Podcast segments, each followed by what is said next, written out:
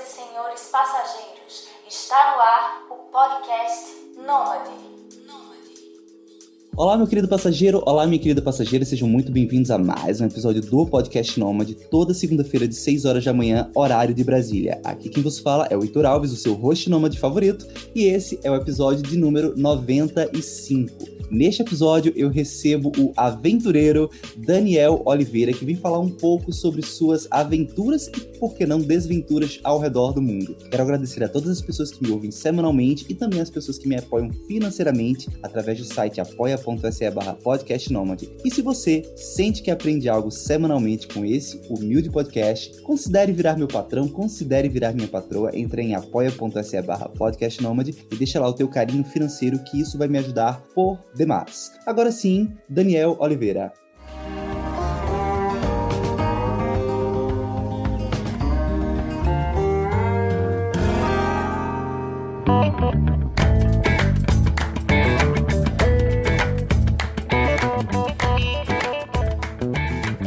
Daniel Oliveira. Viajo há seis anos e no momento estou na Tailândia.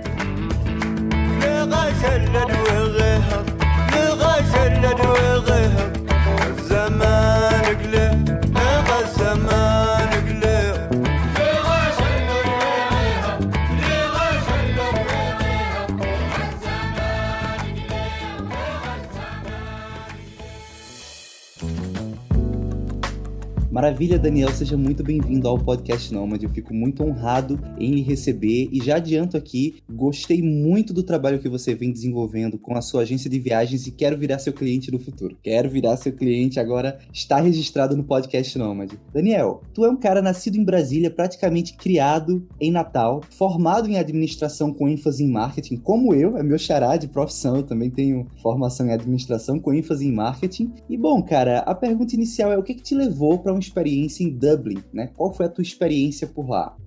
Na época, vários fatores me levaram a Dublin, né? É, quando a gente começa a pesquisar sobre intercâmbio, a gente tem todas as informações. To... Quando você já se coloca à disposição a sair, você tem uma infinidade de opções. E aí eu fui funilando, né? Eu queria Europa, eu queria falar inglês e eu queria possibilidade de trabalho, né? E a Irlanda, ela era o país mais fácil, né? Porque você poderia não só estudar, como você também poderia trabalhar legalmente, né? E aí eu comecei a entender o processo e tudo mais. Alguns amigos já haviam ido, que eu nem sabia que eles estavam lá, né? E aí as coisas foram ficando bem mais fáceis e eu acabei indo para Dublin. Isso foi em 2010, né? A primeira vez que eu saí sozinho do Brasil.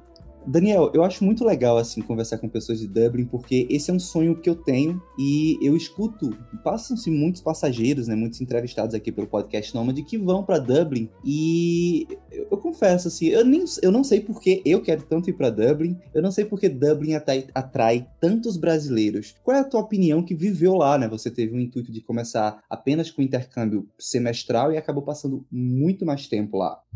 Exatamente. Eu acho que quando você entende que todo o investimento que você fez para o intercâmbio, que é um investimento alto, se você começar a trabalhar logo no início, você consegue restituir isso. E se você ficar mais tempo, você não consegue não só restituir, como você ainda consegue guardar, você consegue viajar, você consegue né, é, se tornar um, um, intercambista independente financeiramente eu acho que todos esses pontos eles tornam a Irlanda, de um modo geral, um destino muito procurado. Né? E, e quando você compara, por exemplo, com Inglaterra, com Estados Unidos, com Canadá, entre outros destinos, Malta na Europa também, né? Então, é, já o intercambista não tem essa possibilidade de trabalho tão fácil legalmente. Muita gente vai e trabalha ilegalmente, mas você corre os riscos de quem trabalha ilegal, né? Então, a Irlanda ela te permite, ela te possibilita toda essa experiência, né, de uma forma legal. Entendi. E você passou de fato por uma experiência de trabalho, né? Eu comecei a escutar o teu podcast, pessoal. O Daniel tem um podcast chamado Daniel Oliveira.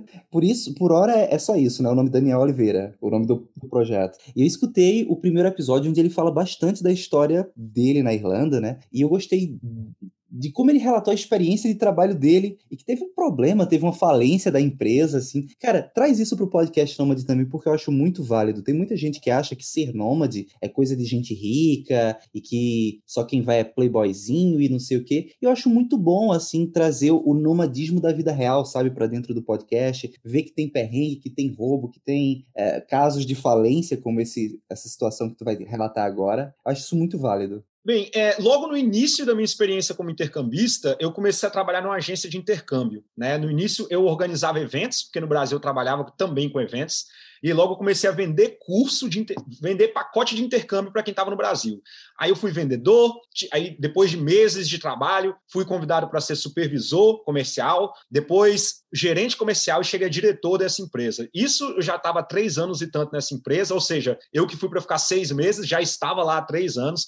É, nossa agência tinha mais de 120 funcionários só em Dublin, tinha escritório pelo Brasil, tinha acabado de abrir escritório na, na Espanha, eu já estava viajando bastante para outros países a trabalho. Ou seja, tudo estava tá indo num ritmo que nem eu estava entendendo. Eu falei, caramba, tanta coisa boa, né? tanta coisa acontecendo. E, de repente, né, por inúmeros motivos, a empresa faliu. Né? De, em, dentro de algumas semanas, a empresa faliu. As minhas economias eu deixava dentro da empresa, eu não investi em nada na época, né? Deixava tudo lá. Então, tudo que eu tinha de dinheiro, é, eu não só não estava recebendo o salário, como também não tive acesso às minhas ao que estava guardado, né? Então, para mim foi um, um, um, grande choque, né? E eu, enfim, tive que lidar com tudo aquilo, porque a partir do momento que você, eu tinha uma posição na comunidade brasileira, né? Por ser diretor de uma empresa, e de repente você é, é, toma um rumo inesperado, né? Então, para mim foi super complicado lidar com aquilo, né? Mas essa base, ela, eu hoje eu acredito, na, no, quando você está no meio do furacão, você não consegue entender onde você vai cair, né? Mas toda essa, essa experiência me deu uma oportunidade de trabalho infinitamente melhor do que, que eu tinha, né? Onde uma das faculdades afetadas me, eles me convidaram para ser gerente comercial e de marketing, e basicamente né, eu comecei a trabalhar depois de seis, oito semanas. Nesse intervalo, meus pais ficaram me mandando dinheiro né, para eu me manter lá. Eu falei, não, me manda dinheiro, eu preciso.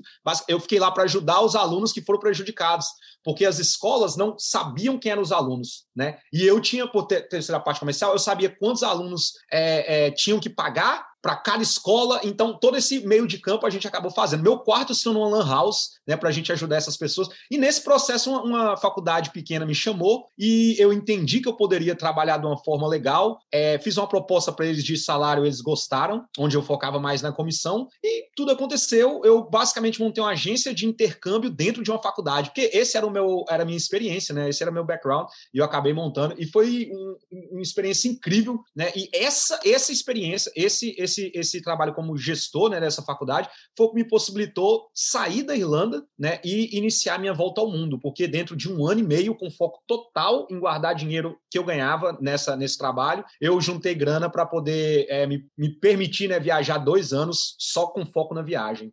Muito bom, muito bom. É, eu vejo a Irlanda como um todo, mas principalmente Dublin, eles têm um mercado para o intercâmbio muito forte. Eu tenho um cliente também dentro da Fono House que é o Pode Empreender Portugal, e um dos entrevistados, eles entrevistam empresários de Portugal, e um deles é um brasileiro que foi para a Irlanda e montou uma agência também de intercâmbio, que é o Edgar Marcondes. Assim, eu vejo que isso é muito comum, muito brasileiro vai, vai estudar e acaba trabalhando nesse, setor. E antes da gente avançar na pauta, uma última pergunta ainda sobre a experiência da Irlanda que eu fiquei bem curioso, que diz respeito a você ter deixado dinheiro dentro da empresa. O que significa exatamente ter deixado dinheiro dentro da empresa só para mim? E essa eu, eu gosto das perguntas que eu sou leigo, sabe? Essa é uma dúvida genuína minha.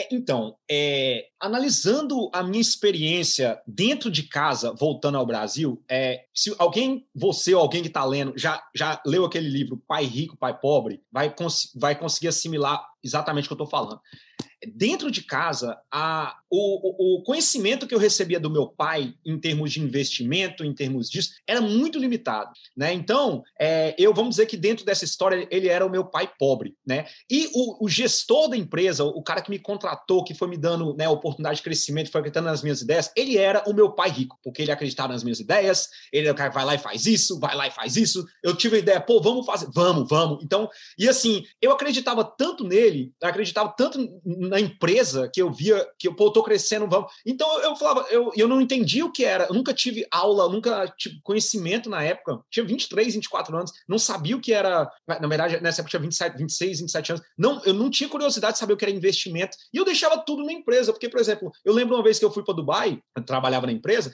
e eu falei, ah, me, transfere, por favor, da minha, do, do, meu crédito, do meu, das minhas economias para conta tal. Deposita aí para mim 1.500 euros. E eles depositaram no mesmo segundo. Aí eu falei, é muito cômodo para mim, né? Não entendendo que tinha rendimento, né? Que o dinheiro. Então, eu simplesmente eu deixava lá. E quando a empresa fechou, foi tudo embora, né? Então, basicamente isso. Eu pergunto porque, de fato, eu acho que eu nunca conheci ninguém que passou por uma experiência como, como essa sua aí. É curioso, eu, eu, eu não me vejo realmente fazendo algo do tipo. E, e, posso dizer que seria uma, um momento da tua vida em que você recusou assumir a responsabilidade pelo teu próprio dinheiro?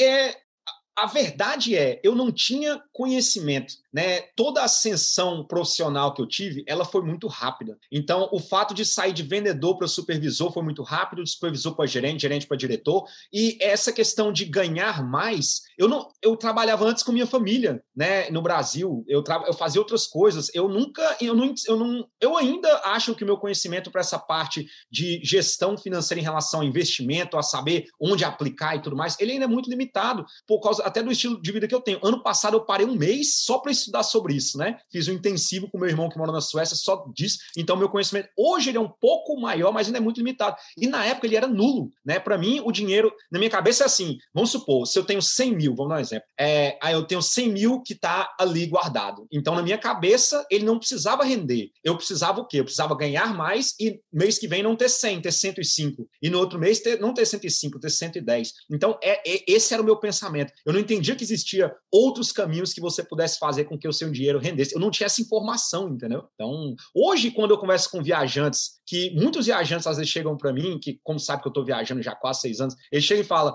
Ah, o que, que você faz? Você trabalha com dinheiro investido e o que rende você viaja?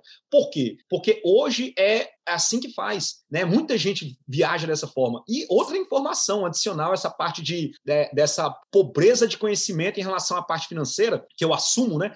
É, em 2015, quando eu comecei a minha viagem, o meu dinheiro estava basicamente parado numa conta sem nenhum rendimento. Ou seja, imagina se durante dois anos eu tivesse feito alguma aplicação ou tivesse feito algo. Ou seja, demorou bastante para entender, né? É, essa questão que o dinheiro ele pode ser aplicado de outra, de, em, outras, em outros caminhos, né? E dar essa, essa possibilidade de crescimento, né? Enfim, ou até essa independência mesmo, né? Como muitas pessoas fazem. Então foi, foi, bem, foi bem ralado, meu amigo. muito bom, muito bom. E acho que além do investimento, uma, coisa, uma pauta que o podcast Nômade está devendo para a audiência também é sobre milhas. É você comprar no cartão e acumular milhas e viajar. É outra coisa que eu adianto aqui, me desculpe com a audiência. Uma hora vai, eu vou encontrar um especialista em milhas para a gente conversar sobre esse assunto que eu também acho muito válido. Mas então, avançando aqui, cara, teve um terremoto no Nepal que sacudiu literalmente lá e sacudiu metaforicamente a tua vida, né? Porque isso fez com que você resolvesse sair da tua zona de conforto e ir ajudar as pessoas vítimas desse terremoto. Duas perguntas imediatas sobre essa situação. Quando foi esse terremoto, o ano em que ele aconteceu, e o que é que você encontrou, o que é que você encontrou quando chegou em Katmandu, capital do Nepal? Bem, o terremoto aconteceu no final de abril de 2015. Naquela época, o meu plano, eu já estava fazendo uma reserva financeira, né? E a minha ideia era de guardar dinheiro até agosto em agosto iniciar minha volta ao mundo. Minha volta ao mundo ia ser saindo de Dublin, eu ia fazer Islândia, Groenlândia, Alasca e atravessar para a Rússia, né? Eu amo frio, eu ia fazer aquele extremo norte ali, né? E, e, e ter essa e ter essa, essa experiência. Só que quando o terremoto aconteceu, é, eu já havia visitado o Nepal, né? Já havia feito trabalho voluntário lá. Quando o terremoto aconteceu, no sábado eu estava em casa na minha cama, abri meu laptop e aí já vi aquela notícia. Na época, 4 mil pessoas morreram, era a primeira informação. E eu tentei ligar para os meus amigos lá e não tive retorno Passa um pouco, atualiza as notícias, 5 mil pessoas morreram. Meus amigos, ninguém retornava. E eu estava ligando para 5, 6, 7 pessoas. E toda hora aumentava o número de pessoas. E aí, eu, sábado, eu, tinha, eu lembro que eu tinha coisa para fazer, eu não conseguia, que eu ficava pensando nos meus amigos e acompanhando as notícias. Fiquei muito impactado com aquela informação. Nunca tinha escutado falar de um terremoto que matasse tanta gente, né? E eu vendo os vídeos no YouTube, toda aquela situação. E aí, beleza, sábado, domingo, segunda, na terça-feira, um amigo me manda uma mensagem, né? Esse cara, ele havia sido meu motorista. Eu, na época no Nepal, aproveitei para fazer um voo que sobrevoa o, o, Himalaia até um ponto que você consegue ver o, o Everest e volta. Quando eu voltei para o carro, que esse cara me pegou no hotel, me levou para o passeio, esse cara falou: Olha, o, eu tô com um dia livre, eu, eu te achei muito gente boa, eu quero te levar para onde você quiser, onde você quer ir. Eu falei: Não, mas eu não paguei por isso. Ele falou: Não, não tem problema não, eu te levo. Então, nós ficamos muito próximos, ele foi muito gente boa, e aí eu, eu, a gente saiu, paguei almoço, fui conhecer a família dele, criei essa conexão. Quando, te... Quando a primeira pessoa me responder foi foi ele e a mensagem dele foi assim: Daniel, é, não tenho mais trabalho, não tenho mais casa e não tenho comida. Por favor, irmão, me ajuda. Isso foi na terça, aí eu fiquei desesperado, né? Eu tentando saber como fazer, como ajudar. Fui pro meu trabalho, cheguei lá, a primeira coisa que eu fiz no meu Facebook na época, fiz um post falando, pessoal, essa é a mensagem, mas me coloquei essa mensagem dele, né? Eu copiei e coloquei também é, uma foto dele da, da, esposa do filho e pedi ajuda, né? Falei, vamos ajudar ele né, a, a, reconstruir a casa. Em uma hora de mensagem, eh, nós arrecadamos mil dólares. Mil dólares na época era como se fosse mais ou menos uns 12 salários mínimos lá, né? E aí, na hora, eu falei assim: peraí, se em uma hora eu arrecadei mil dólares, quanto eu conseguiria arrecadar se eu largar o meu emprego, pedir demissão e for para o Nepal e tentar transmitir tudo que eu estou vivendo e vendo de uma forma, é, de um, em tempo real, né? E aí eu fiquei com esse negócio na cabeça, aí eu falei, tá bom, vou pedir demissão agora. Eu falei, não, peraí, vamos dormir primeiro, né? Vamos amanhã, quando acordar, eu ver se realmente né, eu ainda estou com essa vontade. Fiquei com esse negócio na cabeça. No, na, no, na quarta de manhã, quando eu acordei, eu já estava, eu olhei para o meu quarto e falei, peraí, aquilo ali eu vou doar, aquilo ali eu vou levar, aí na minha cabeça já estava certo, né? Já fui para o meu trabalho, fui andando para o meu trabalho, cheguei lá, aí eu já cheguei para o diretor do, da faculdade, falei, olha, eu queria pedir demissão, estou indo para o Nepal, essa é a causa, né? Enfim. E aí, enfim, isso foi na quarta, na, na quarta final do dia que eu fui lembrar de avisar minha família, e aí comecei, aí fui para o Nepal, cheguei lá, eu já havia visitado, país destruído, casas destruídas, gente dormindo em barraca em tudo quanto é lugar. Né? Então foi muito impactante para mim né? ver toda aquela situação, ver aquele país. Encontrei com meu amigo, né? e eu estava ali, basicamente, vivendo, tentando entender como ajudar, né? utilizando o dinheiro que eu, que eu estava recebendo para ajudar o pessoal e as coisas foram acontecendo. Foi um trabalho incrível, eu fiquei alguns meses no Nepal, né? E através dessas doações, tanto que eu consegui online, tanto que eu consegui estando lá, né, enfim, conhecendo outros estrangeiros e tal, nós, arrecad... nós reconstruímos 210 casas, quatro escolas e compramos 14 toneladas de alimento. Cara, era exatamente sobre isso que eu queria conversar agora. Você fala que teve esse trabalho, né, de doações e conseguiu arrecadar muita, muita ajuda para o povo nepalês e eu fiquei assim chocado com o resultado, assim, chocado de uma forma feliz, né? Geralmente o mundo só choca a gente de formas negativas e eu fiquei assim, eu não te conheço e bateu um orgulho, sabe? Eu não te conheço e bateu um orgulho. Então, cara, conta um pouco dessa história. Como foi esse trabalho de arrecadação? Uh, como você fez esse trabalho? Como era o projeto? O processo mesmo de prospectar colaboradores para ajudar? Então, quando eu cheguei lá, no primeiro dia, eu não tive contato com meu amigo, né? Um outro rapaz, né, que enfim me ajudou também em outra situação, que foi um guia, eu fui direto para a casa dele. A casa dele estava com risco de cair. E ele falou: vamos dormir nas tendas em frente à minha casa. E eu fui para lá, eu tinha levado minha tenda também, não precisava que ele já tinha montado uma para mim. Ficamos lá no dia de manhã, ele falou: Daniel, nós vamos para minha vila. Você quer ir? Eu falei: quero. E nisso, o dinheiro que eu havia recebido de doação, alguns mil dólares, eu tinha sacado e estava com ele em cash comigo, né? E fui para lá. Esse dinheiro era para ajudar o meu amigo né? O, o, enfim, que o causador da, da minha ida. Quando eu cheguei na vila, todas as crianças falavam inglês. Era um lugar para quem tem noção de quilômetro e tempo em termos de viagem, 170, 180 quilômetros que eu fiz em 8, 9 horas num carro 4x4. Né? Esse era o acesso à vila, super isolado. Né? Quando eu cheguei lá, eu não consegui entender aquelas crianças pequenas falando inglês comigo. Né? E aí alguém chegou e falou: não, na verdade a gente sabe que inglês vai ser o que vai mudar a nossa vila, vai ser o que vai mudar o nosso país por causa da acessibilidade de informação. Então as crianças aprendem desde sempre. E aquilo para mim foi muito bom, porque eu conseguia falar com as crianças. Eu ia pedir água, eu falava, ah, can I have water? falava inglês, né? Me dá água. Ele falava, ah, água é pane. Você quer pane? Aí eu, peraí, já pegava meu caderninho e anotava pane. Né? Ah, não sei o que, quente. Aí eu ia anotando, né? Tato pane. E aí foi indo, e eu falei, caramba, quanta coisa que eu tô aprendendo aqui e tal. E aí, ele a gente tá indo comprar arroz. O que, que você quer? Você quer ajudar? Eu tava com dinheiro em dólar do meu amigo, eu falei, quer saber uma coisa? Vou pegar esse dinheiro aqui, vou comprar arroz, e se eu não conseguir mais doação, eu tiro das minhas reservas e, com, e reconstruo a casa do meu amigo. E aí eu, eu tirei uma verba e nós compramos com essa, nesse primeiro momento, 8 mil quilos de arroz com parte do dinheiro que eu tinha. E aí o meu amigo falou: a gente está voltando para mandou. Eu falei: é, já montei minha barraca, eu vou ficar aqui. E eu literalmente fiquei na vila. Ele pediu para que o irmão dele ficasse comigo e eu comecei a andar pela vila. Comecei a andar, contar casa. Ah, aqui casa destruída. Quantas pessoas dormiam?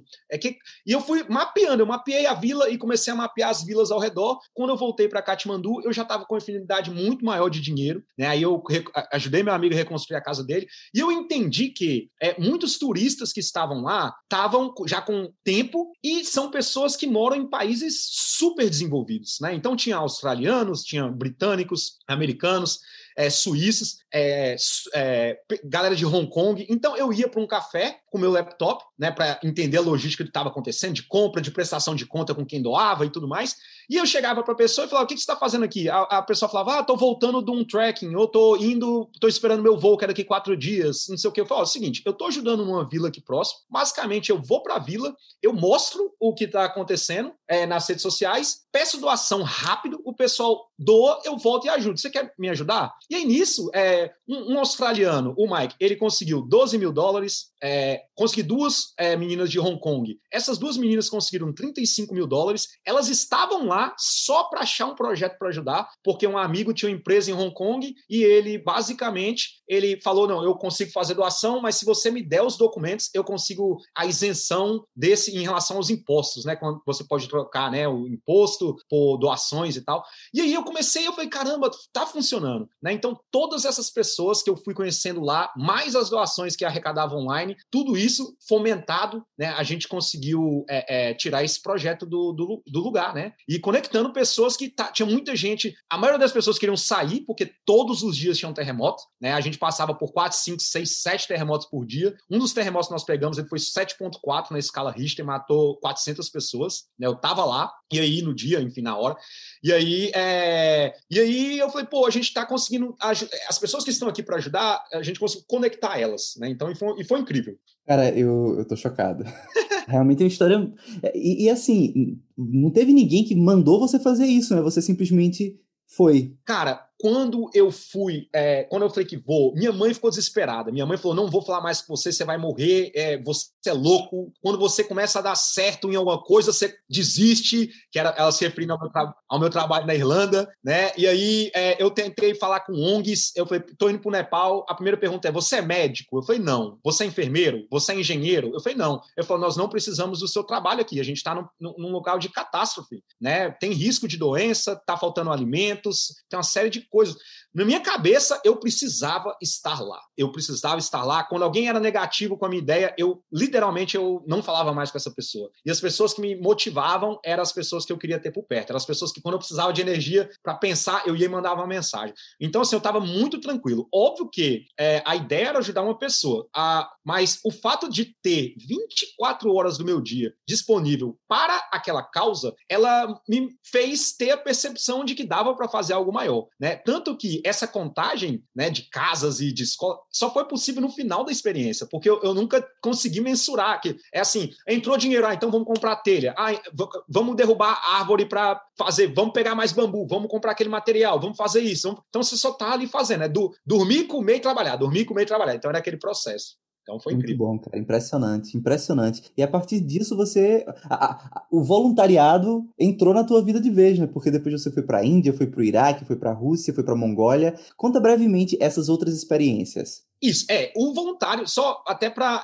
muita gente, eu percebo, muito viajante tem essa questão do trabalho voluntário. Voluntário entrou na minha vida na época da faculdade, porque é questão da percepção. Quando, no início da faculdade eu percebi que é, alunos têm conhecimento que quem não é da área não tem, porque você está estudando aquilo. Então eu criei, eu, nós criamos um, um, projeto que conectava professores que queriam ser voluntários com alunos para ir para comunidades carentes. Então a gente levava esse pessoal, o professor que podia, um, ele, é, um professor de direito podia atuar como advogado, né? Porque ele tinha todas as licenças. O, o, aluno podia aprender. O cara da administração, contabilidade. Então a gente ajudava. Então isso foi em, quando eu tinha 17 anos. 17 aos 21 anos eu fiz esse trabalho. Depois eu, aí eu passo, fui para Irlanda com 24, com 26 eu fui para a Índia e para o Nepal. Eu precisava ter uma experiência fora do Brasil, meu inglês já estava mais tranquilo e eu fui. Né? E aí eu voltei para fazer o trabalho voluntariado quando em 2015, ou seja, cinco, eu tinha 29 anos. Né? E aí, quando eu tive essa experiência no Nepal, saí do Nepal, voltei para a Europa, e aí eu mudei a minha viagem, que eu falei, peraí, foi tão bom é, utilizar o meu recurso, utilizar a reserva que eu consegui guardar por tanto tempo, trabalhando, focando, foi tão bom é, ajudar e porque quando, quando você faz trabalho voluntário, trabalho voluntário, muita gente acha que você está lá morrendo. Não, mas você está ajudando, você está conhecendo pessoas, você está se divertindo, você conhece voluntários. Final de semana você sai para beber também, você bebe, sabe? Você vai para as festas. E durante a semana é um, o seu trabalho é aquele, né? É, é, o seu foco. Mas você vive, você tem vida também, óbvio. Né? E eu gostei daquilo. Eu achei legal aquele retorno E aí eu falei, quero fazer mais disso. E aí voei para a China, foi só turismo, e cheguei na Mongólia, menos 45 graus, era inverno, né? O Ulaanbaatar, que é a capital da Mongólia, a capital mais fria do mundo, não tinha muita coisa a fazer de turismo. Eu falei, ah, vou tentar achar um trabalho voluntário. Entrei para uma plataforma que, enfim, quem quiser conhecer mais chama Workaway. Você paga uma, uma, uma, taxa anual e essa taxa te permite contactar pessoas que oferecem trabalho voluntário. Né? E eu achei uma fazenda no norte da Mongólia, quase na divisa com a Sibéria, que cuidava de animais. Então fui para lá, fiz trabalho voluntário com animais, foi a minha primeira experiência, né? Alimentação, higienização, né? E o funcionamento da casa, porque, enfim, tudo no gelo, a gente tinha que derreter neve, tinha que, enfim, toda essa logística, né? Cortar madeira para aquecer, beleza.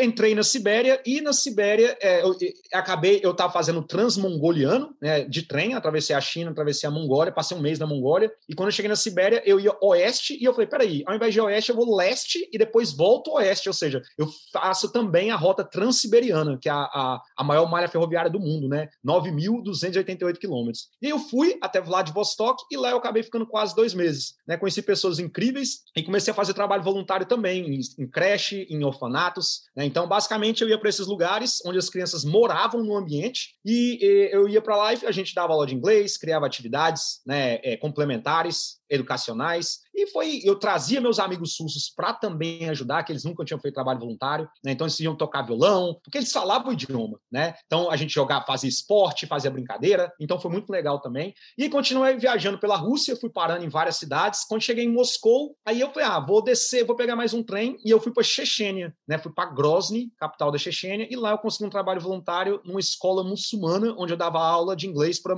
mulheres, né, para crianças. Então, fiz também esse trabalho. E eu já estava numa linha reta, que se você olhar no mapa, é, o Iraque está logo ali. Aí eu falei, ah, vou para o Iraque. E aí eu continuei viajando, né? Eu passei ali Geórgia, Armênia, Azerbaijão, Nagorno-Karabakh, entrei na Turquia e aí eu cheguei no Iraque como turista, é, tentando sempre. Eu fui para o norte do Iraque, uma região chamada Kurdistão, uma região autônoma, né? Que é uma região super segura. Qualquer brasileiro pode ir para lá e ficar 30 dias como turista. É incrível, pessoas incríveis, natureza, tudo maravilhoso. E lá. É onde, é onde tem os Jogos Mundiais Nômades, o Kurdistão? Hum, não, tenho, não tenho certeza. Não tenho Tudo bem. esse conhecimento. Tudo bem. E aí, é... e aí lá, com, conversando com pessoas, um rapaz chegou e falou: Olha, por que você não faz trabalho voluntário para a ONU? Eu falei: Olha, o processo é muito complicado, né? É, enfim, a, as qualificações que eles pedem até para um voluntário estão bem acima do que eu tenho para oferecer, porque eu nunca foquei em, em, adquirir esse conhecimento, né? Em adquirir esse, enfim. E ele falou: Não, eu vou te apresentar para uma ONG que faz os trabalhos para a ONU, né? Que é o que eles chamam de underneath. E aí eu fiz uma entrevista com essa ONG e já saí de lá com um advogado para é, é, prolongar meu visto. Então, eu, eu, já estava um mês no norte do Iraque e eu peguei mais seis meses de visto. Né? Então, aí eu comecei a fazer esse trabalho para a ONU, né? a gente lidava diretamente com, com a ONU para tudo, e eu participava de um projeto chamado WFP, né? que é World Food Program, né? distribuição é, de alimentos, e a gente fazia distribuição para 88 mil famílias. Né? O norte do Iraque tem quase 5 milhões de refugiados, né? que são refugiados que vão da Síria, do sul do Iraque, é, do Irã e da Turquia. Vão todos para essa parte segura, né? E lá, enfim, a ONU ajuda, a Unicef, entre outros projetos gigantescos. E aí, enfim, é, e aí vou sair do Iraque, continuei minha viagem e em um determinado momento já estava quase dois anos viajando. Eu falei, quero voltar para casa. Voltei para casa achando que eu ia me estabilizar lá. E aí tive uma oportunidade de fazer um trabalho voluntário, de ajudar lá um, um, um hospital que cuida de pessoas com câncer e aí de levar alimento, e aí eu entendi que eu conseguia fazer algo a mais, porque eu tinha audiência. Né? Eu falei, peraí. Essa... Isso em Natal. Isso em Quando Natal. você fala, voltei para casa, já em Natal. Exatamente. Okay. Meus pais moram hoje em Natal, Falei, vou para Natal para rever meus pais e tal, e ver o que, é que eu faço minha vida. E aí, logo nos primeiros dias, uma amiga da minha mãe falou: oh, por que, que você não faz. Eu estou precisando de alimento. As pessoas vão para fazer o tratamento com câncer e quando elas voltam para casa, elas não têm dinheiro para comprar o leite caro, elas não têm dinheiro para comprar comida tal. E aí elas não, não têm. Não, elas voltam para casa, mas não se alimentam da maneira correta. E aí eu falei: deixa eu lá ver. A gente, eu estava com a doação e entregar para ela. Eu falei: posso ir com você lá ver? Ela falou: pode. Eu fui. E lá eu comecei a fazer perguntas para o pessoal do hospital: o que, que, vocês precisam? Qual a quantidade que vocês recebem por mês? Quantos pacientes saem? Onde vocês depositam? Posso lá ver? E aí juntei tudo isso e falei: peraí, eu consigo fazer algo. E aí era segunda-feira, já voltei, e aí eu falei: ó, vou fazer uma campanha rápida, de segunda a sexta. Eu acredito que quem quer ajudar, ajuda agora. Se você quer ajudar com 10 reais, você não precisa falar, hoje é dia 15, você não precisa falar, ah, não, dia primeiro do próximo mês eu vou dar 10 reais. Não, ou você tem e você ajuda, ou você não tem e você ajuda propagando, você ajuda, ou ajuda até não atrapalhando, né? Qualquer coisa que você fizer para somar, né? E aí, basicamente, foi o que aconteceu e eu fiz, nós temos essa campanha, criamos um nome para um projeto que chama Ajuda Natal, tem até um Instagram que é eu.ajudo Natal. Conectei pessoas né, da cidade, galera que a maioria jovens, classe média, classe média alta, que buscavam né, por um caminho para ajudar. Conectamos essas pessoas, pessoas de todas as idades somaram, e nós arrecadamos o, o alimento suficiente para um mês né, dessas pessoas que saíram do hospital. Arrecadamos uma quantidade boa, ou seja, deu, além do que eles tinham, nós trouxemos mais um mês de alimentos, ou seja, dava um gargalo, um, um suspiro para eles, né? E aí esse projeto ficou, as pessoas, a gente terminou essa ação e falou, peraí, agora nós temos 40 jovens voluntários, 40 pessoas voluntárias né, para ajudar. E aí? Eu falei, não, peraí, eu tenho tempo. Aí fui atrás de um projeto, achei um projeto que tinha cuidado de 17, 18 crianças, abraçamos a causa, mudamos o, a, o, ajudamos eles a mudarem de casa. Eles chegaram, hoje tem 70 crianças e nós chegamos a ter 100 voluntários cadastrados. Né? Todo voluntário tinha que desprender pelo menos duas horas por semana, tinha uma agenda de atividades. As crianças lá nesse projeto tinham aula de inglês, aula de espanhol, aula de capoeira, dentista ia fazer atendimento, médico. O que você imaginar? Aula de reforço de todas as matérias. Então, assim, tudo isso aconteceu por causa da experiência que eu tive anterior de entender o poder das redes sociais quando ela é usada para fazer o bem, né? E, enfim, sendo muito verdadeiro com a mensagem que passava em relação a ajudar mesmo, né? Pô, quer ajudar? Levanta da cama e vai, meu amigo. Levanta e vai que você consegue fazer agora, né? E foi assim que surgiu. Cara, muito bom, velho. Muito bom escutar isso. Quem tem fome tem pressa e quem quer ajudar faz, sabe? Eu vi agora, a gente acabou de passar por um período de eleições aqui no Brasil para prefeitos e vereadores, e o que eu vi de, de candidatos, principalmente a vereadores, que, que, queriam entrar pelo poder, sabe? Com propostas, propostas sociais, e aí acaba-se o período, eleitoral e a pessoa não, não tem o projeto. E é onde você vê essa pessoa nunca foi comprometida com a causa. E no teu caso é admirável, mais admirável ainda o quão bom é trazer você para o podcast Nômade, porque muita gente pensa que ser nômade é só ter um trabalho remoto. Ah, e eu vejo, cara, tem nômade voluntário, tem van lifer, tem pessoas que são artistas de rua. E no teu caso, cara, trabalho voluntário, quando é nesse âmbito, nessa esfera de causa social, ele está muito centrado numa localidade. Então pode ser que alguém esteja escutando agora e pensando assim: caramba, como é que você consegue ser nômade e ao mesmo tempo fazer um trabalho social, fazer um trabalho voluntariado em causas sociais que geralmente são locais? E aí o Daniel vem aqui para dar uma aula para a gente de como é que é possível fazer.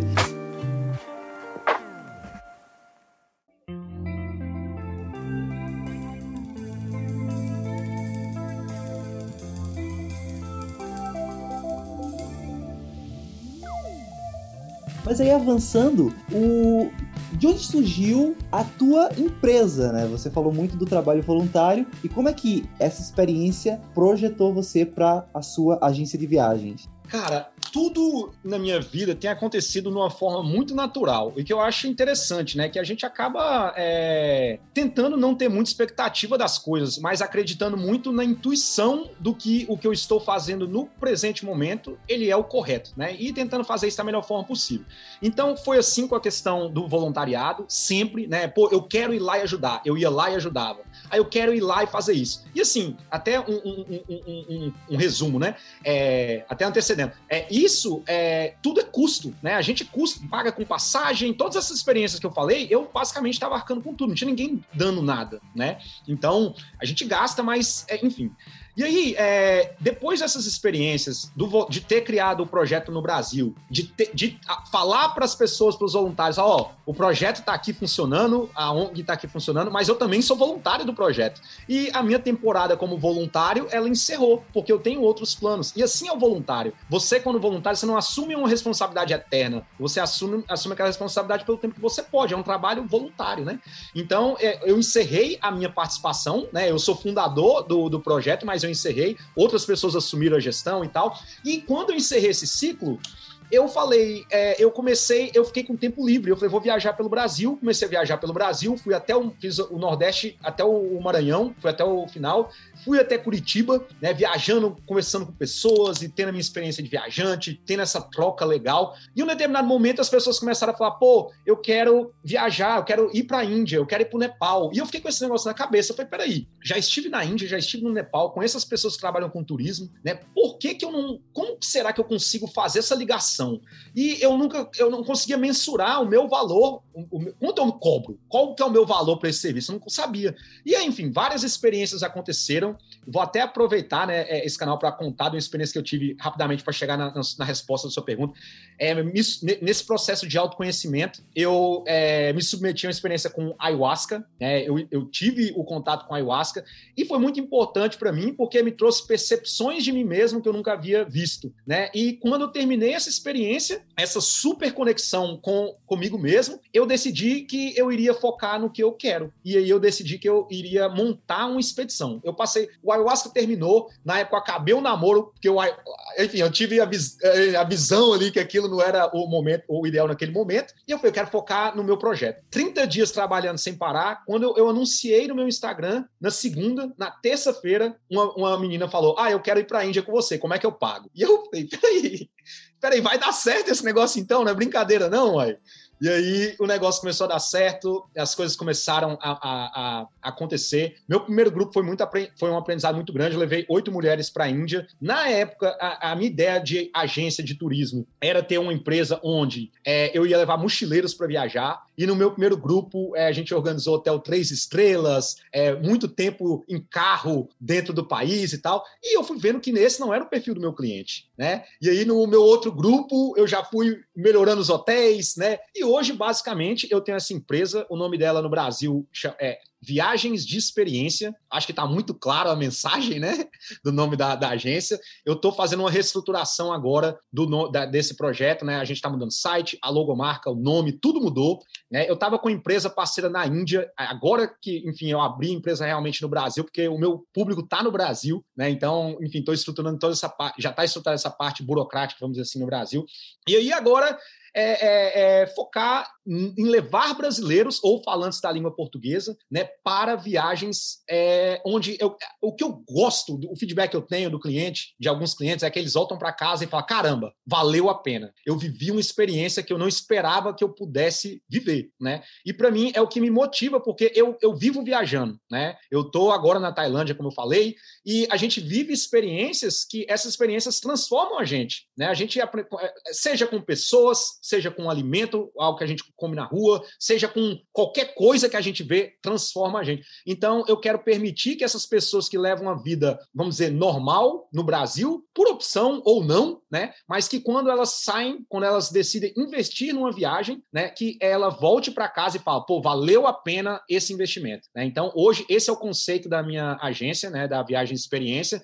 Hoje nós trabalhamos com Índia, onde tem grupo focado em yoga, a gente leva para o Holy Festival, aquele festival das cores tem campo base do Everest, no Nepal, tem tour no Cazaquistão, tem tour no Marrocos. Ano que vem nós, eu vou entrar com a primeira agência no Brasil a oferecer Coreia do Norte, primeira agência no Brasil a oferecer Afeganistão. Nós vamos entrar com Aurora Boreal na Islândia. Nós vamos entrar com tour específico para visitar cervejarias na Bélgica e muito mais. Trabalho voluntário no Quênia, né? E, e muito mais. Então é isso, cara. Passo a passo, né? O, o, a empresa está tomando um rumo legal. E o melhor, cara, que eu vejo em relação a esse negócio é hoje eu me considero líder de expedição, né? Porque eu vou com o pessoal para viagem ou o cliente ele pode usar o meu serviço para conectar ele com a agência lá.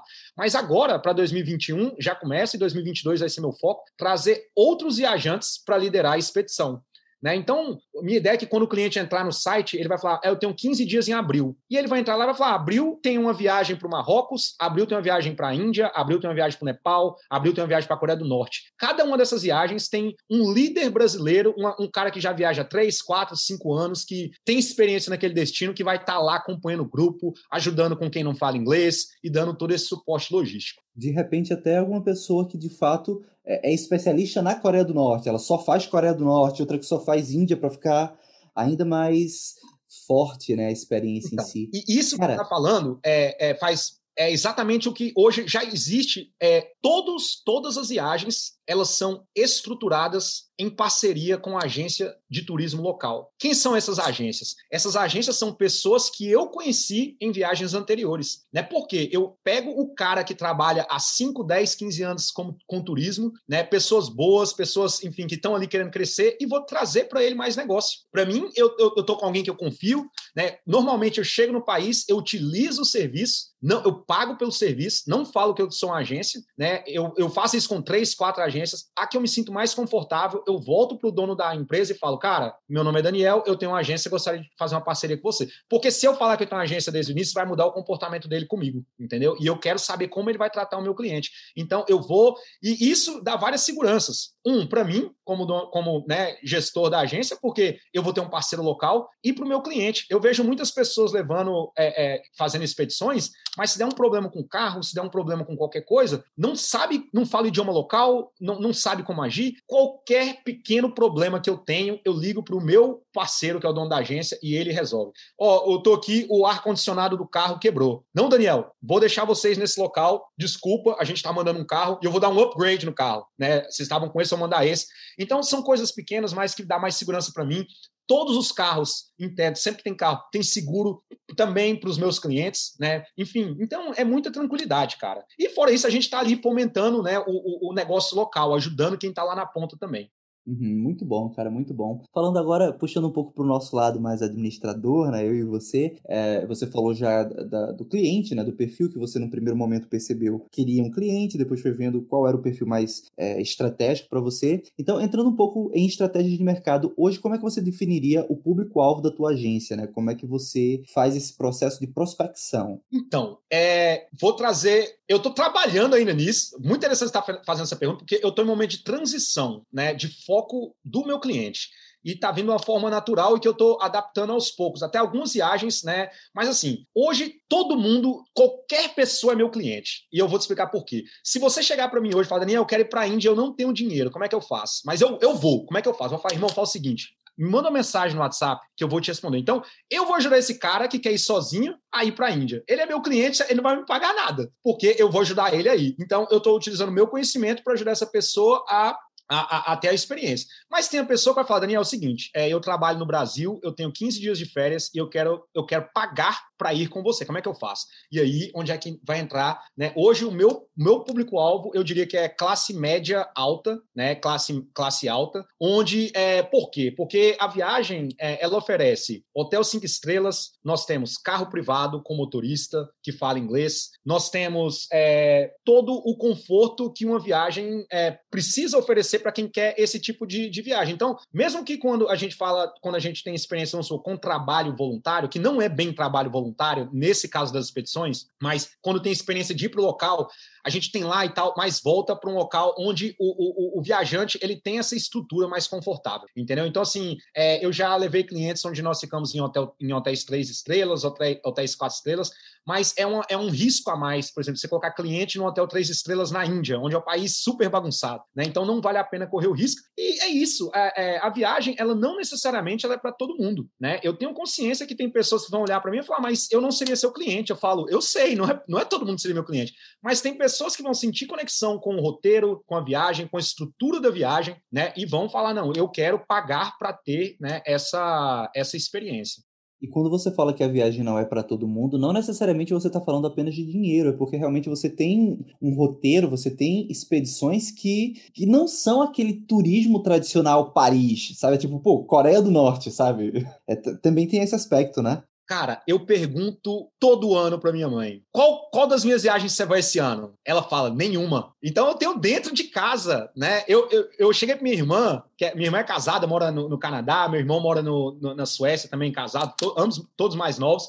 Eu cheguei para ela e falei: olha, eu quero te dar uma viagem para a Índia, né? É, vou, tudo. Você é minha, você é minha é, convidada. Ela fala, Daniel, eu não vou nunca para a Índia. Eu não gosto, não tem nada a ver comigo, né? Então, minha mãe fala, por que você não monta um tour para os Alpes na Suíça? Eu falo, porque não é meu foco. Então, é como você falou, é, é exatamente. É quando eu falo que a viagem não é para todo mundo, é porque não é todo mundo também que quer ir para a Coreia do Norte. Não é todo mundo que quer fazer uma viagem. Por exemplo, eu falo do, do, do público de classe média alta, mas, por exemplo, tem uma viagem na Mauritânia onde nós vamos em cima de um trem carregado de ferro por 15 horas. Então, a pessoa vai estar tá pagando para subir num trem às sete e meia da noite e sair no outro lado, cortando o deserto do, do Saara, em cima de um trem lotado de ferro, que é o, o trem. Respirando pó de ferro, é, né? Frio. Frio, vai, vai chegar lá todo preto de, do ferro, do pó do ferro junto com a areia. Então, tipo assim, e é uma viagem, é uma viagem de experiência. É, você vai estar em cima do trem mais longo do mundo, são 200 vagões, a, cortando o deserto do Saara no país chamado Mauritânia, no oeste da África. Então, essa é a experiência. Né? Então, assim, não é para todo mundo, e é isso. Né? E se por acaso, volta a falar, se tiver alguém que quer ir para algum destino que eu não ofereço viagem, mas eu tiver conhecimento, né, eu, eu me sinto muito, eu sinto muito prazer de sentar com essa pessoa online e ajudar ela a, a montar o roteiro, né? Para que ela possa realmente a, atingir os seus objetivos excelente. Mas, antes de seguir, eu vou aproveitar e vou deixar um recado rápido para nossa audiência. Opa, você que está escutando o Podcast Nômade, sabia que junto com o Podcast Nômade surgiu também a Fono House? A Fono House é uma agência especializada em soluções para podcasts. Se você tem um projeto, um negócio ou até uma empresa e deseja ter o seu próprio podcast para melhorar as suas estratégias, acessa fonohouse.com e ouça nosso portfólio. No site fonohouse.com você pode deixar uma mensagem explicando a sua ideia de podcast e eu mesmo vou lhe responder para marcarmos um café virtual gratuito e transformarmos a sua ideia em um podcast de verdade. fonohouse.com. O link está na descrição deste episódio. Eu confesso, vou reforçar. Abri o programa falando isso, vou falar agora na metade do programa. Eu vou ser teu cliente no futuro. é o tipo de coisa que eu gostaria de vivenciar. Índia, Quênia, Nepal, Marrocos, Coreia do Norte, Bélgica, Mauritânia e Islândia. Esses foram os roteiros, as expedições que eu vi pro ano de 2021. E, cara, é, o que, que você poderia falar sobre cada um desses roteiros? Cara, cada um, cada viagem tem um foco, né? É, a ideia, algumas viagens não vão acontecer porque os países ainda estão fechados. A ideia, por exemplo, era Quênia em fevereiro, né? Com, com, experiência, com é, é, experiência de trabalho voluntário. Um, um ponto é, que eu acho interessante a gente falar em relação ao trabalho voluntário, muita gente critica bastante esse, esse trabalho, o, o volunturismo, né? Que é o nome que se deu em português. Eu também não sou adepto disso, né? Eu tenho. Existem prós e contras, né? Baseado, essa é a minha percepção. Mas como que eu faço? É, é esses projetos de voluntariado, eu estou tentando trazer um, uma, uma, uma, forma diferente desse grupo ajudar. Ao invés da gente ir para uma escola no Quênia e é, é, dar aula para as crianças ou e, e, atrapalhar aquela rotina que ela está tendo, né? Nós vamos lá, nós não vamos atrapalhar a rotina de aula, as crianças vão continuar tendo aula, mas no intervalo nós vamos conversar com elas. Se o professor quiser convidar o voluntário para sentar na sala e participar, nós vamos. Mas o objetivo do trabalho voluntário dos meus grupos, nós vamos tentar mudar este projeto de alguma forma. Né? Cada experiência de voluntariado que eu já eu levei dois grupos apenas fazer trabalho voluntário, um na Índia e um no Nepal. O primeiro grupo nós arrecadamos algo em torno de 5, 6 mil reais na época e nós pintamos a escola, nós mudamos todos os tapetes que as crianças sentavam nos tapetes, nós compramos alimentos, nós compramos é, é, escova de dente para todo mundo, ensinamos as crianças a escovar dente, cesta básica para a família. Então, assim, nós passamos alguns dias e nós fizemos uma pequena é, é, é, mudança na rotina, melhoramos um pouco a qualidade de vida. Nós temos um grupo no Nepal, um grupo curto também, alguns dias. Esse grupo nós brincamos com as crianças no intervalo e tudo mais, mas nós é, compramos brinquedos, compramos jogos, brincamos com as crianças, jogamos com as crianças, entendeu? Então, é, tudo isso eu acredito que é, soma de alguma forma e a gente não, não passa a fazer parte desse volunturismo atrapalhando a, a aula. O objetivo dos grupos vai ser nós vamos para fazer alguma melhoria. Todos os grupos de trabalho voluntário, a gente, o grupo faz uma, uma campanha online rápida, como eu falei. Ó, a gente está aqui no, no Quênia, nós vamos fazer esse, conhecemos a escola, essa é a necessidade, esse é o problema e a gente quer resolver. Você tem 24 horas para doar. Dinheiro cai no Brasil, a gente transfere da forma que, enfim, perde menos dinheiro compra as coisas, mostra a nota nas redes sociais, todo mundo sabe quanto recebeu e quanto gastou, e a gente executa a ação. Então, é, esse vai ser o, o foco dos trabalhos voluntários, né? Então, trabalho voluntário no Quênia, trabalho voluntário na Índia, com a mesma estrutura. Aí na Índia tem um grupo de yoga, onde eu levo uma professora de yoga do Brasil para acompanhar o grupo. Já teve grupo de yoga sem a professora, sem um professor de yoga, professor, professor, ou com a professora, e muda, porque o, o, o, muita gente não fala inglês fluente, né? Vai ter experiência com o indiano, essa é a ideia do negócio, mas durante todo o período da viagem vai ter um professor, professora de yoga ali acompanhando, fazendo meditação em frente ao Rio Ganges, fazendo meditação é, antes do café da manhã, numa montanha no Himalaia, num templo é, é, é, budista ou num templo hindu, sabe? Então, assim, essa experiência. Nós, aí tem Índia, tem o, o a viagem para o Holy Festival, que é aquele festival das cores. Na sequência, em abril, já tem é, viagem ao campo base do Everest, 16 dias, onde 12 deles a gente está nas montanhas, 8 dias subindo, 4 dias descendo, nós vamos até o campo base da montanha mais alta do mundo. Everest tem 8.848 metros, nós vamos a 5.364. Nós, nós temos guia de montanha, nós temos é, nós ajuda, cada duas pessoas, cada dois viajantes tem uma pessoa que ajuda a carregar a mala, nós temos motorista privado dentro da, quando é cidade, voo interno, então toda essa estrutura, né? E aí na sequência eu já saio do Nepal, já vou direto para Marrocos, e aí lá nós temos também tour, nós vamos para o deserto Saara, vamos dormir lá em barracas, é, em tendas tendas né, de luxo, que é o nome da tenda.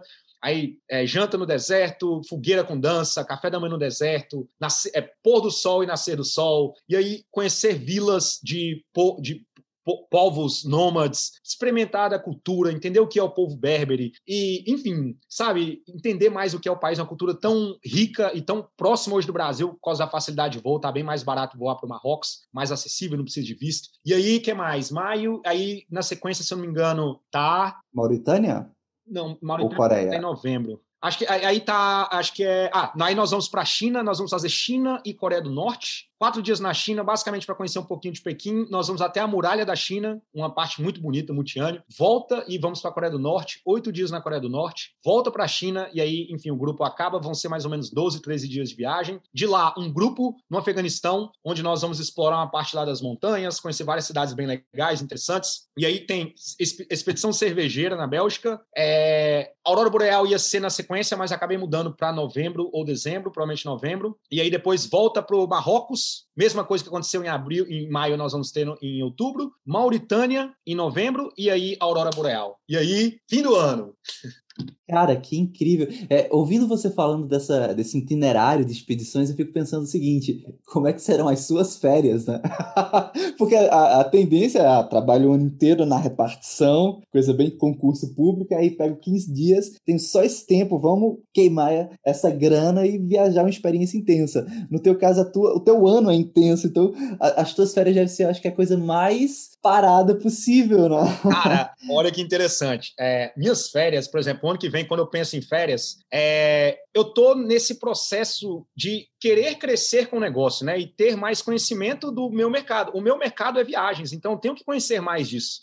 E é, é viver na prática faz parte né, desse conhecimento. Então, por exemplo, os períodos entre uma viagem e outra, quando eu tiver tipo um mês, um buraco de um mês, de dois meses entre uma viagem e outra, por exemplo, eu quero explorar o Egito, e aí eu vou de férias. Eu vou com a mochila nas costas, eu vou ficar em hostel, eu vou ficar em hotel cinco estrelas, eu vou ficar em resort, eu vou dormir na casa de quem me convidar para dormir no meio da rua. Ah, vem cá, vem dormir com minha família que a gente quer receber turista. Então, eu tenho a minha experiência e aí eu vou explorar o país, vou ter a minha vivência como viajante e vou dar um tempo para minha cabeça para analisar qual desses destinos, qual desses lugares que eu conheci que eu gostaria que o meu cliente conhecesse. Qual a rota? Como que eu vou ligar? Aqui é muito longe, eu fiz de ônibus, mas meu cliente não precisa fazer de ônibus, pode pegar um voo. Então, eu vou montar esse roteiro, né? E aí eu vou estar oferecendo. Então, hoje, no meu período livre, vamos dizer assim, é, eu estou sempre prospectando novos negócios. Tem países que eu fui que eu não tenho muito interesse de ter viagem, pelo menos agora. Por exemplo, eu fui prospectar a Etiópia, não me senti seguro por causa dos conflitos internos e tudo mais, para ter um grupo lá ainda, por exemplo. Né? É, eu passei um tempo, ano passado, explorando, passei quatro meses entre Cazaquistão, Uzbequistão e Kirguistão. Achei interessante, achei legal, super seguro, mas ainda não consegui na minha cabeça mentalizar um roteiro. Então, assim, tem coisas que eu sei que em algum momento vai acontecer, eu tenho informação, mas ainda não consigo é, respirar aquilo, sabe? Com aquela energia de falar, vamos fazer esse trem acontecer. Então, mas é isso. Meu período de férias eu tô sempre explorando, né, e prospectando mais negócio. Excelente, cara. Kirguistão foi no episódio 26 com o Thiago e com a Fernanda do Modern Feelings que eles foram e conheceram os Jogos Mundiais Nômades. Os Jogos Mundiais surgiram lá. Sugiro tu dar uma pesquisada porque é um negócio assim impressionante, pode ser um turismo de experiência para você inserir nas tuas expedições no futuro. Cara, penúltima pergunta. Coronavírus, cara, pandemia, teu trabalho lida diretamente com o setor de turismo, viagens, como é que tem sido a, a tua experiência, os teus receios, as tuas previsões e prognósticos para 2020 2021, porque a pandemia impacta diretamente o teu trabalho, né?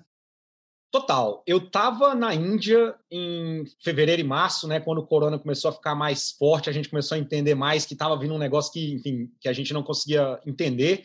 E um, um, eu tive até que adiantar o meu último grupo, um dia, dois dias, a gente teve que encerrar lá a programação para que os clientes pudessem retornar para o Brasil. E naquela, naquele rápido momento eu entendi que Tailândia era um país seguro e que eu deveria vir. E vi, e vim para cá, eu estou aqui há quase nove meses, né? E tem sido um momento muito de. O início foi muito pesado para mim, porque muitas expedições os clientes pagaram, eu já havia pago o meu parceiro, e eu tive tanto que retornar o dinheiro do meu cliente, obviamente, né? O cliente que quis, não, não quis ser marcar, o cliente que quis é, o dinheiro de volta, nós devolvemos dinheiro integral, mas muita coisa com o meu parceiro, é, ele, o, o, parceiro dele quebrou, o parceiro dele fechou. Então, é, eu, eu tive bastante prejuízo, e ter prejuízo em dólar não é nada que a gente gostaria, né? Então, perdi uma grana boa. Os primeiros meses da, da é, março, abril e maio, para mim, foi bem complicado entender né, dessa mudança, desses prejuízos. Mas eu entendi que, cara, vem coisa boa. Eu acho que é, eu, eu, tenho essa projeção que entra no meu site. Meu site hoje é o próximopraia.ie, mas vai mudar logo mais, né? Viagemexperiência.com.br. Então, quem acessa hoje o canal que é antigo, né, ele vai ver lá. É, as viagens estão programadas, mas só vou lançar as viagens que estão realmente certas de acontecer, né, para evitar esse tipo de problema. Mas estou confiante, cara. Eu acho que o que hoje a gente aprendeu a viver com bem menos, né? Então, é, as coisas estão bem mais enxutas e o que vier de agora para frente vai vir para somar, vai, vai, vai, vai, vai vir para deixar essa base que hoje eu considero estar tá bem mais forte, né, crescer de uma forma bem mais tranquila e segura. Estou bem confiante que quem está no Brasil e, enfim, qualquer lugar do mundo, está com essa sede de viagem, está com essa sede de explorar, entendeu que a vida, não sei porquê, né? Óbvio que todos nós sabemos, mas entendeu que a vida é curta, entendeu que precisamos, né? É, é, não só focar em trabalho, focar nas pessoas que a gente ama, focar no, né, em conhecimento. E a viagem, ela te traz isso, né? Ela te faz vivenciar muita coisa de uma forma muito, muito simples, né? Então, então é isso. Então, eu estou bem tranquilo e bem focado para que venham coisas boas. Muito bom, cara, muito bom. Ontem eu assisti um vídeo que o Fernando Canarski, que também é um nome digital há bastante tempo, ele tem um canal e ele falou sobre a experiência de ser nômade no durante a pandemia. E ele deu um prognóstico muito bom que dialoga com isso que tu está dizendo, que é justamente uma demanda reprimida, uma vontade de viajar. Mais que isso, esse ano muitas pessoas também acabaram tendo contato com trabalho remoto, então o próprio nomadismo vai eclodir muito mais daqui para frente. E eu acho também, eu estava conversando ontem com a Maria, né, com a minha companheira, a gente estava almoçando e conversando sobre esse vídeo do Fernando Kanarski, e eu pensei no seguinte, né? Também existe o fator da urgência. No episódio 25, sabe, o, o Vinícius Teles, do Casal Partiu, ele falou comigo, ele terminou o episódio bancando Nostradamus. Ele disse assim: seja nômade enquanto você puder ser, sabe? Viaje enquanto você puder viajar. Aí vem a pandemia para tudo por um ano, um ano e meio, e eu acho que quando o mundo voltar a reabrir, as pessoas vão ter essa demanda reprimida de viajar, e mais que isso, vão ter até urgência, porque de repente a gente já não sabe se em 2024 acontece outra coisa e o mundo fecha novamente. Então, é, são momentos para ter cautela, mas a esperança tem que estar tá forte, né? Tem que estar, tá, cara. E a gente, como você falou, né? Você trouxe aí essa, esse ponto, né? De nós que temos empresa. E, cara, é, é, é diferente. Eu tenho certeza eu sei que o foco aqui é, é, é a minha história, né? Mas tenho certeza que o que você faz em relação ao podcast, é, além de tudo, ele é feito com muito amor, né? Eu, eu não consigo imaginar o amor que você tem de, disso, de levar a, a mensagem, né? levar a informação, conectar pessoas com causas, com histórias, né? E independente de qualquer coisa, você, a gente está aqui, né? Eu tô aqui mesmo sabendo que não está entrando dinheiro pro meu negócio, mas estou investindo, né? Tô tirando daqui, tô trabalhando de outra forma ali, tudo no online, voltado com viagem. E é muito importante a gente entender, né, e ter claro que a vontade de vencer, ela tem que ser muito mais forte do que o medo de perder, né? Então, assim, quando isso está na nossa cabeça, é, e juntado com o amor e com a garra que a gente tem de fazer as coisas acontecerem, a gente vai fazer de tudo da forma mais correta possível para que esse sonho não morra, né? E muita gente, com certeza, de, parou, desistiu, ou enfim, mudou os planos, né? Mas eu analisei com bastante cautela, com bastante tempo, que a gente teve bastante tempo, né? É, e eu falei, cara, é, é, isso mesmo que eu quero e eu vou fazer a minha parte, né? Vou entrar de cabeça e vou me conectar com boas pessoas e a, as coisas vão acontecer na, no tempo certo.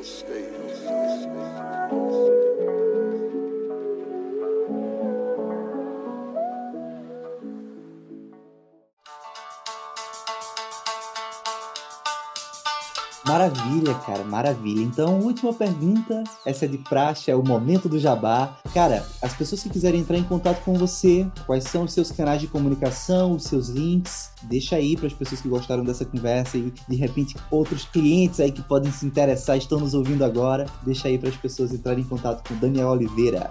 Cara, hoje, é, você aí que está me ouvindo e quer participar, então, o meu canal é, principal é o meu, hoje é o meu Instagram, né? Que é Daniel com dois N's Oliveira. Lá, quando tem um episódio novo de podcast, é lançado lá. Quando tem um vídeo no YouTube, é lançado lá. Quando tem, quando as viagens, né, são fechadas e lançadas, são, são todas passadas por lá. E eu tô sempre gerando conteúdo de viagem, né? Por exemplo, eu tô na Tailândia, agora há pouco eu tava fazendo algo e já tava compartilhando no meu Instagram, né? Amanhã já tem outra programação. Então, assim, eu, eu sugiro que quem tiver Instagram, né, e, e quiser acompanhar, saber mais, mais, segue lá o meu canal, Daniel com dois N's Oliveira, e de lá você vai, vai cair no meu canal do Spotify, no YouTube, no meu site e tudo mais. Perfeito, Daniel. Muito obrigado pelo tempo generoso que você dispôs aqui para mim e para a audiência. Eu te desejo uma ótima semana. Valeu, muito obrigado e obrigado a todos. Bom, e é isso aí, pessoal. Você escutou mais uma conversa do Podcast Nômade. Espero que você tenha gostado desse super papo com o Daniel Oliveira. Lembrando que se você tiver alguma crítica, dúvida, sugestão ou contribuição, pode me escrever no Gmail, podcastnomade.gmail.com e também nas redes sociais, que é o arroba alvescontato, alves com H, e também o arroba nomadesfera. Daqui para frente eu vou começar aos poucos a deixar de lado a minha rede social, que era o Instagram, arroba podcastnomade. Estou migrando as coisas já tem o blog aí que logo logo vai sair também, nomadesfera.com. Então tem muita novidade vindo. Vai ficando atento, vai seguindo arroba nomadesfera.com. Aliás, Nomadesfera no Instagram e nomadesfera.com é o blog. E a gente vai conversando daqui para frente.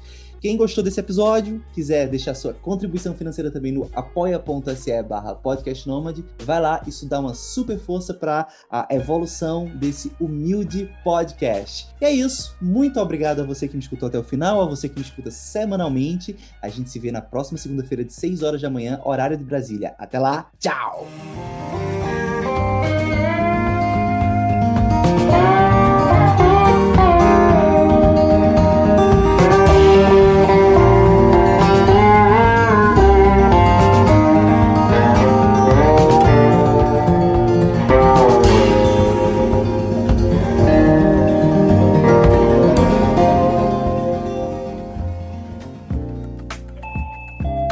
Você ouviu uma edição fonohouse.com.